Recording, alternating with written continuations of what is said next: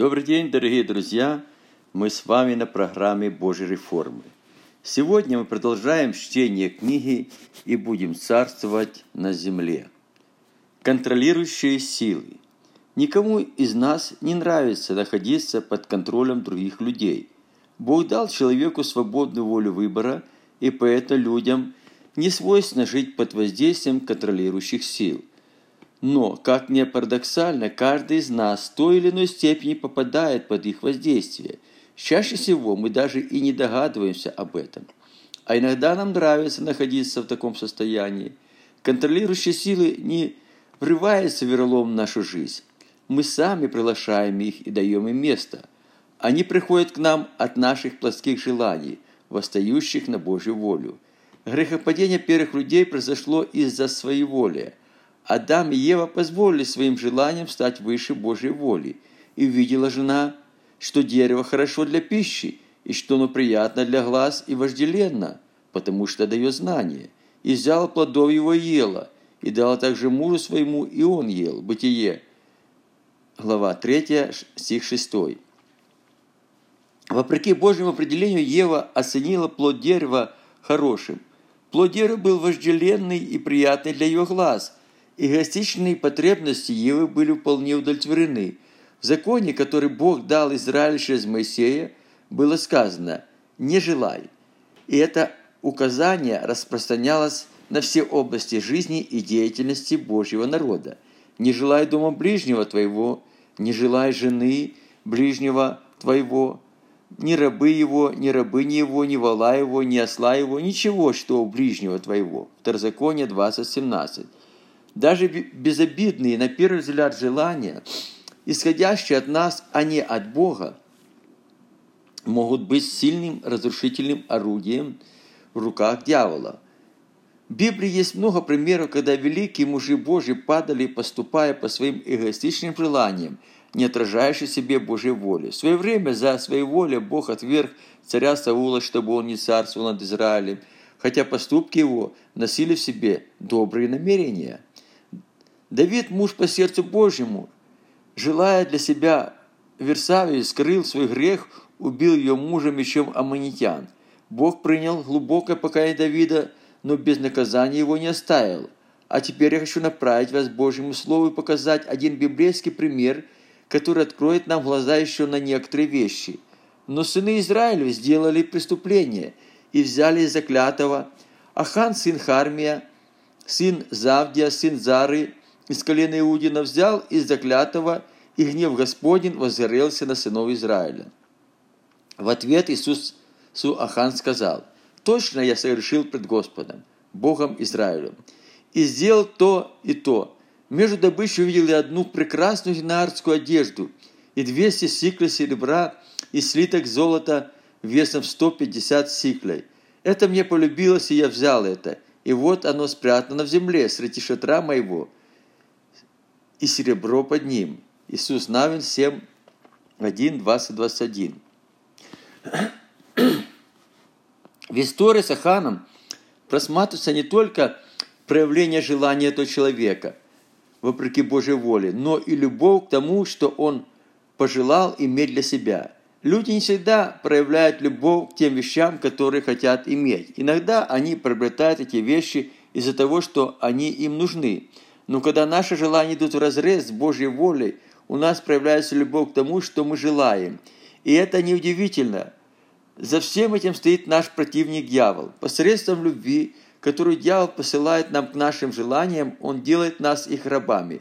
Такие желания приводят к нам не от Бога, а от этого мира. Кто любит этот мир и все, что в нем, очень быстро теряет любовь к Богу.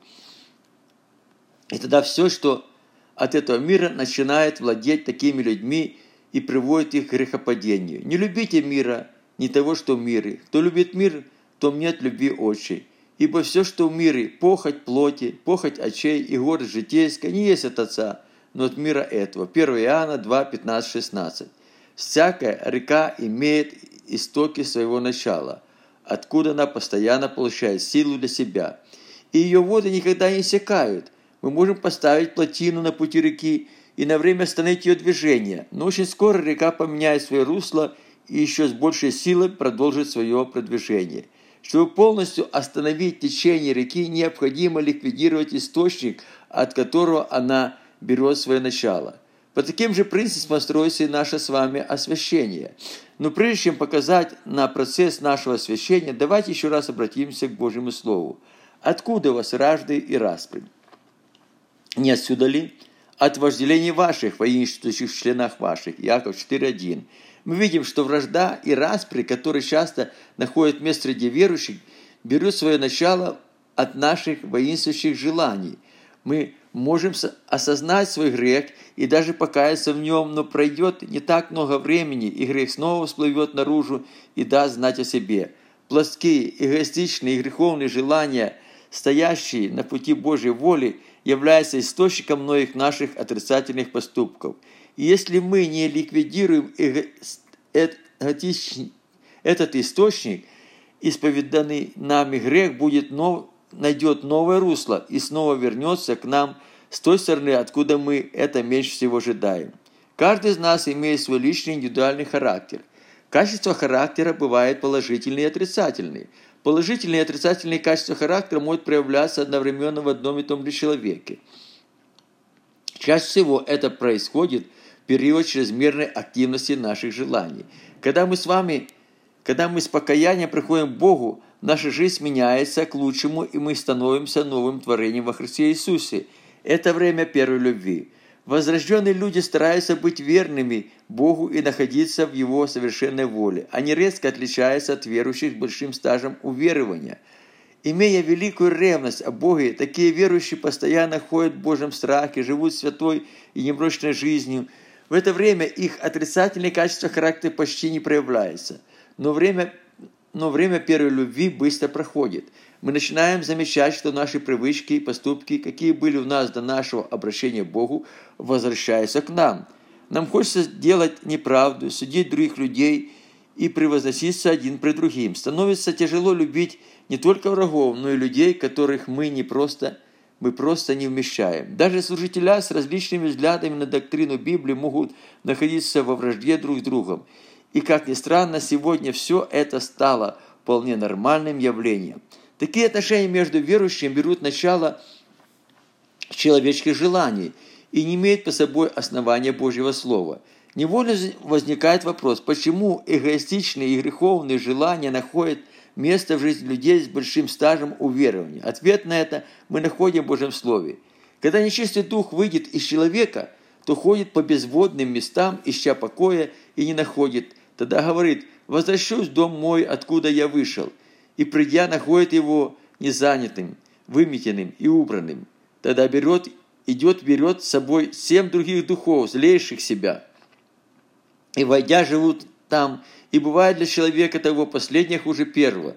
Так бывает и с этим злым родом. Матфея 12, 43-45. Дьявол не всегда приходит к нам в качестве злого духа, но иногда принимаем вид ангела света. Этот библейский текст говорит о нечистом духе, который не относится к категории злых духов, но его действия такие же разрушительные, как и действия злого духа. Нечистый дух атакует нас изнутри методами сокрытого террора – Нечистый дух жил с нами еще до нашего обращения к Богу и полностью контролировал отрицательные качества нашего характера. В то время, когда мы стали на путь спасения, переживая первую любовь к Богу, нечистый дух на время оставил нас, и наш характер резко изменился в лучшую сторону. Проходит не так много времени, и нечистый дух снова начинает наведываться к нам с надеждой возвратиться на свое прежнее место жительства – и когда он видит, что дом, в котором он раньше жил, убранный, и там никто не живет, он занимает его. Но на этот раз нечистый дух приходит не один. Вместе с ним вселяются в нас и другие семь духов злейших его. Неожиданно мы начинаем замечать, что нехорошие привычки опять возвращаются к нам, и многие наши поступки становятся хуже, чем были до покаяния. Видя, видя это, немногие из нас готовы вступить в духовную брань, не находя силы для противостояния, мы часто смиряемся со своим положением. Некоторые верующие, осознавая свое состояние, приходят с покаянием пред Богом, но это не приносит им освобождения от тех поступков, в которых они покаялись. И тогда они впадают в отчаяние и теряют свое упование на Бога. Потеряв ревность в служении Богу и смирившись со своим положением, такие верующие становятся духовно больными людьми. В это время чистый дух и семь злейших духов прочно обосновываются в этих людях, и их, и их жизнь становится настоящим адом. Практика показывает, что многие из них так и не получают освобождения от демонического гнета.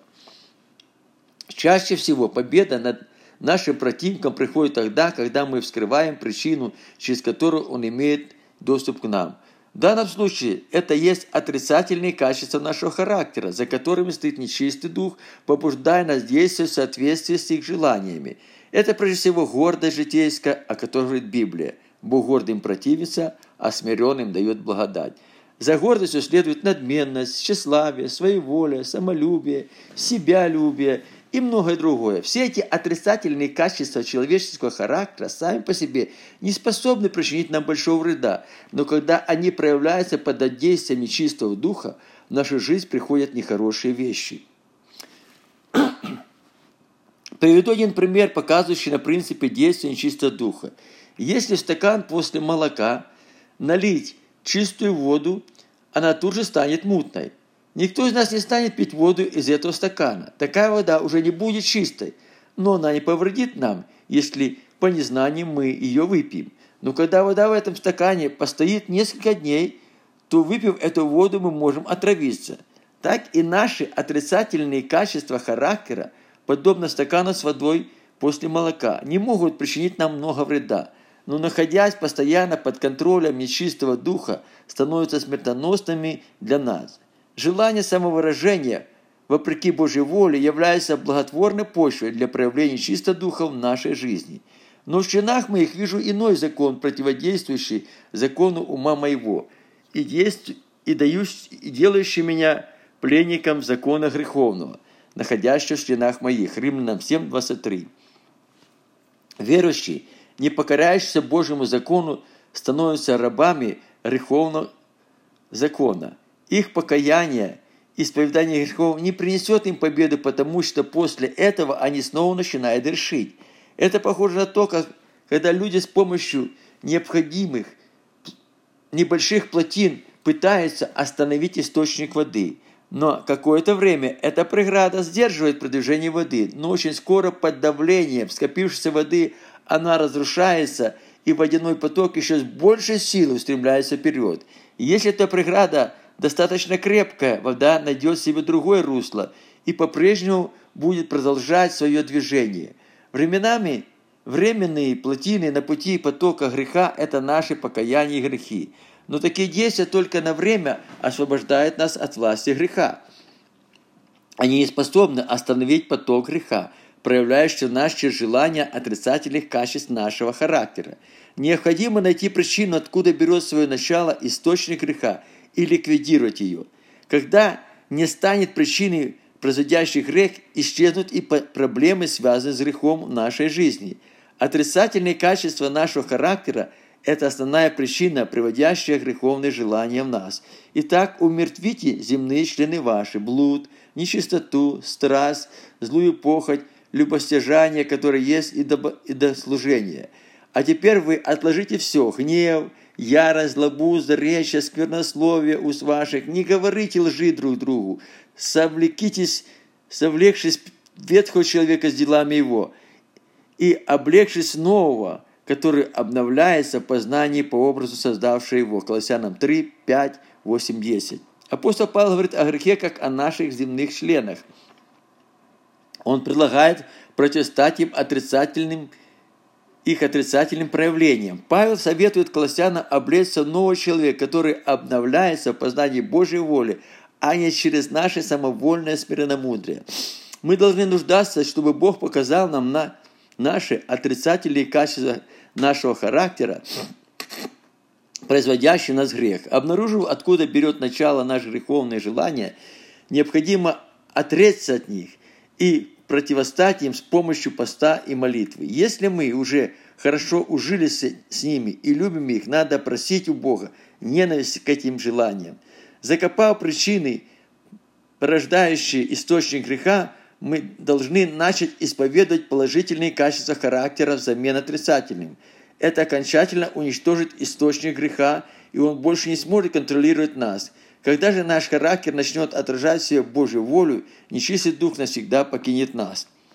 Хочу предложить вам порядок замены отрицательных качеств характера на положительные качества. Гордость необходимо заменить смирением, так как Бог гордым противится, а смиренным дает благодать. Вместо своей воли мы должны исповедовать только Божью волю. А если кто испытывает большую любовь к себе, пусть просит, чтобы Бог дал ему больше любви к другим людям. Все, что мы исповедуем своими устами пред Богом, состоится в духовном мире и реализуется в качествах нашего характера. Представьте себе себя в любимом костюме, в котором вы когда-то очень прекрасно выглядели. Но с годами ваш костюм износился и, не, и стал не таким нарядным. Да и ваша фигура уже давно выросла из периметров костюма. Но любовь к костюму не позволяет вам видеть это, и вы по-прежнему думаете, что хорошо выглядите в нем. Окружающие люди советуют вам приобрести новый костюм, говоря о непригодности старого – не находя нужных аргументов в свою защиту, вы принимаете решение купить новый костюм. Следовательно, старый костюм просто выбрасывается в контейнер для старых вещей. Неожиданно с вами начинают происходить непонятные вещи. Мысли о любимом костюме не дают вам покоя ни днем, ни ночью. Сон убегает от вас, и вы идете в контейнер и достаете свой старый костюм. Причина такого вашего поведения – это любовь к своему старому костюму. Люди будут хранить все, что дорого их сердцу, до тех пор, пока их сердце будет к этому привязано. Это пример касается непосредственно наших отрицательных качеств характера, с которыми мы хорошо ужились по-прежнему и по-прежнему любим их. Они являются источником наших эгоистичных и греховных желаний. Мы никогда не отступим от принятой нами позиции, но всегда найдем аргументы для оправдания своих греховных поступков – и возвал Господь Бог к Адаму и сказал ему, «Где ты?» Он сказал, «Голос твой я услышал в раю и боялся, потому что нах, и скрылся. И сказал Господь Бог, кто сказал тебе, что ты нах? Не ел ли ты от дерева, которое я запретил тебе есть? Адам сказал, жена, которую ты дал мне дал, она дала мне от дерева, я ел. И сказал Господь Бог жене, что ты сделала это? Жена сказала, змея обольстил меня, и я ела. Бытие 39.13. Заканчивая тему контролирующей силы, приведу еще один жизненный пример. В одной верующей семье мать и с раннего детства приучала своих детей к порядку, установленному в доме по ее усмотрению. Отец семейства не препятствовал жене заниматься воспитанием детей. Все шло хорошо. Дети были послушны своей матери, и эта семья была вполне благополучна. Но когда дети повзрослели, у них стали появляться свои независимые мнения. Устан Установленный в доме порядок не всегда устраивал их. Они отстаивали свои взгляды и не всегда соглашались с мнением своей матери. Мать игнорировала мнение своих взрослых детей и не хотела уступать им. Сестра часто теряла контроль над собой. Она повышала свой голос на детей и приходила в сильную ярость, потому что дети ее не слушались. Но дети продолжали стоять на своем, упорно отстаивая принятую ими позицию. И тогда мать, теряя самообладание, начинала проклинать своих детей. Своей воле, с которым так хорошо ужилась эта женщина, на протяжении многих лет служила ей благословением. Но пришло время, и нечистый дух, стоящий за ее своей волей, стал проявляться в качестве злого духа. Всякий раз, После конфликта с детьми сестра призывала служителей и со слезами исповедовалась пред ними, но это не приносило ей освобождения, и она по-прежнему продолжала грешить. Покаяние и исповедание грехов не могли остановить источник, производящий грех в этой женщине. Любовь к своей волею, своему отрицательному качеству характера, которым являлся своей волей, у этой женщины было больше, чем к своим детям. При исповедании сестра всегда говорила о непослушании своих детей – она утверждала, что это было причиной ее гнева. Такое оправдание не было искренним покаянием пред Богом, а только сожалением о сделанном грехе. Всегда можно найти оправдание своим поступкам, но это навсегда скроет от нас причину, побуждающую нас делать грех. Чтобы пришло освобождение, необходимо вскрыть эту причину и покаяться в этом. Но это может быть только начальная стадия освобождения от демонического гнета – в это время мы обнаружим еще одну серьезную проблему, стоящую преграду на пути нашего освобождения. Любовь к отрицательному качеству характера, контролирующая нас, не позволит нам освободиться от демонического контроля. Для победы необходима пост и молитва, чтобы Бог дал нам ненависть к отрицательному качеству характера, и тогда к нам придет полное освобождение. Хотелось бы еще раз вспомнить о библейских принципах, благодаря которым мы приходим к освящению. Находясь на пути освящения, необходимо знать, что праведность – это наше правильное отношение с людьми и противостояние греху во плоти. Но освящение не происходит на уровне нашей плоти, а только на уровне нашего духа. Нам не надо сражаться с грехом на уровне плоти. Это не приведет нас к победе. Нужно противостоять желаниям наших отрицательных качеств характера, за которым стоит сил ада. Для того, чтобы Божья воля утверждалась в нашей жизни, необходимо сказать «нет» своим эгоистичным желаниям. Освящение никогда не состоится, если мы не будем упражняться в постах и молитвах. Освящение – это непрерывный процесс, сопровождающий нас на протяжении всей нашей жизни. Если мы противостанем своим вожделениям и не позволим восставать на Божью волю, наше освящение непременно состоится. Я каждый день умираю, свидетельствую том похвалою вашей, братья, которые я имею во Христе Иисусе, Господе нашим, ибо умерший освободился от греха. 1 Коринфянам 15, 31, Римлянам 6, 7. В этой книге я зажил простые библейские истины. Они доступны для понимания каждому верующему. Рассуждая над прочитанным, мы можем проверить себя и увидеть, как эти истины работают в нашей жизни. Можно избрать более легкий путь и сказать, что это не для меня. С другой стороны, вооружившись принципами, изложенными мной в этой книге, вы можете начать двигаться в их направлении – на своем пути мы не раз столкнемся с сильным демоническим противостоянием и часто будем вести духовные сражения. Вход в Божье обетование не бывает легким. Перед нами станут исполины, не допуская нас в обетованную землю. Но если вы желаете находиться на положении царей и священников и царствовать на земле, примите твердое решение, соответствующее вашему призванию Бога. И тогда Бог пойдет впереди вас, и вы будете царствовать с Ним. Итак, мы приемлем Царствие непоколебимое, будем хранить благодать, которой будем служить благогодно Богу благоговением и страхом. Евреям 12, 28.